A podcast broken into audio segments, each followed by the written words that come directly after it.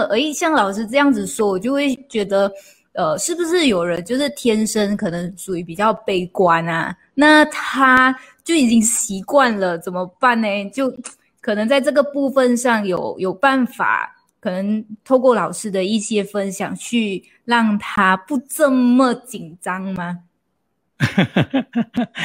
其实我相信哈，在现在很多资讯发达的地方哈，可能他自己也上网找过很多这方面的资料，怎么样可以让自己就是不要胡思乱想啊？我相信有很多的，不管是专家也好，很多不同各行各业领域的人也好，有些本来他就是比较正面观念的人，他应该都分享很多这一类的讯息跟做法。哦，我也看过有很多类似像心理医师啊，包括有一些心理咨询师啊、智商师啊，哈，都会建议哦，这个时候你要多发正念、静心，哈，不要太过于焦虑、害怕。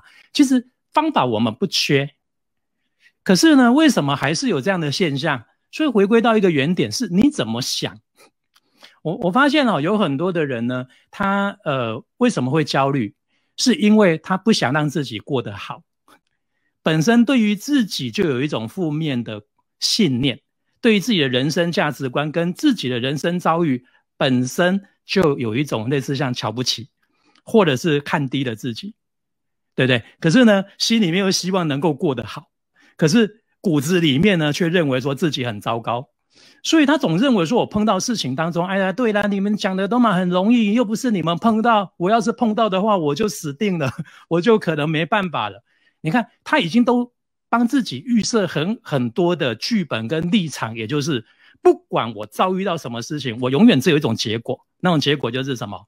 我完蛋了，不会有奇迹。他已经先设定他的生命里面没有奇迹。你说再多的奇迹跟再多的一些能够帮助他的方法送给他，你觉得对他有什么帮助？一点帮助都没有，因为他压根根本就不相信，也不想去掌握，也不想去试试看。这是最大的差别，所以我觉得应该追根究底，要回归一个原点。当我们碰到这样的事情，如果有恐惧跟害怕，第一个就是要去觉察什么？我到底都在用什么样的观点在看待我自己的生存价值？我都是用什么样的信念跟价值观在看待我自己的人生？趁这个时候，好好的把我们自己，对不对？好好的，我们讲就是清点一下。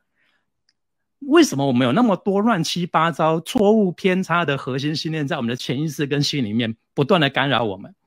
过去可能我们在生活里面忙于工作啦，忙于很多的事情，表面上看起来像是忙，但是那是盲目的盲，那只是让我们遮着眼睛，好像似乎不要去看内心的问题，就好像似乎它就不存在了。可事实上是这样吗？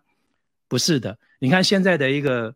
疫情的状况当中，所有这些东西都像照妖镜一样都铺露出来了，所以倒不如你在那边担心受怕，为什么不好好的利用这段时间，把我们过去最疏忽掉的、最忽略的内心的问题，好好去经营跟投资它呢？对不对？好好去整顿它嘛，要不然疫情总是会过哦。当过了之后，你又要担心了。就算你没有染疫，你健康了，你存活下来了，你接下来还是有一大堆要担心的事情。担心什么？那我以后的工作怎么办？我的公司已经这次疫情结束了，我可能已经被人家资遣了。那我的人生未来怎么办？好像你永远都有烦恼不完的恐惧，不是因为你的环境已经做了什么样的改变。我说这样有没有道理？对，所以所有的关键要领都在哪里？都在自己的信念。所以在这边，我真的是很诚恳的分享给大家，应该利用这段时间，好好的盘点一下我们内心的这些问题，不是用来谴责，而是赶快把它做一个大清理。好，这个我觉得这个是比较务实，而且对你的人生真正有帮助的事情。我觉得嘉宝老师讲的真的是太好了哈，那。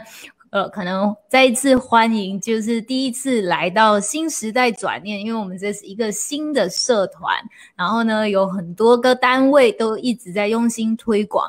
那希望今天的直播可以跟大家一起去深入探讨疫情之下我们如何突破生活困境啊。那刚刚嘉宝老师有特别提，诶，这一个疫情来的时候是一个很好的借镜，让我们。静下来，慢下来，去观察自己的内在哦。那我觉得非常非常的认同，尤其是我们国家在开始封国，就是不能出外上班、禁止出门的时候，大家好像第一次生活一样，第一次在家这么久，第一次就是呃，他就算打断惯性吧，然后这个时候其实是最好最好去。观察自己的时候，诶，不知道线上的朋友有没有这方面的一个感受哦？欢迎你留言给我们哦，然后也把你想要跟陈家宝老师提问的都说出来。好，那家宝老师，我们继续的来探讨。呃，刚刚我们大概提到了恐惧哦，然后老师就呃。给了我们一些建议哦，就是去看恐惧，我们我们是怎么看待恐惧，或者怎么看。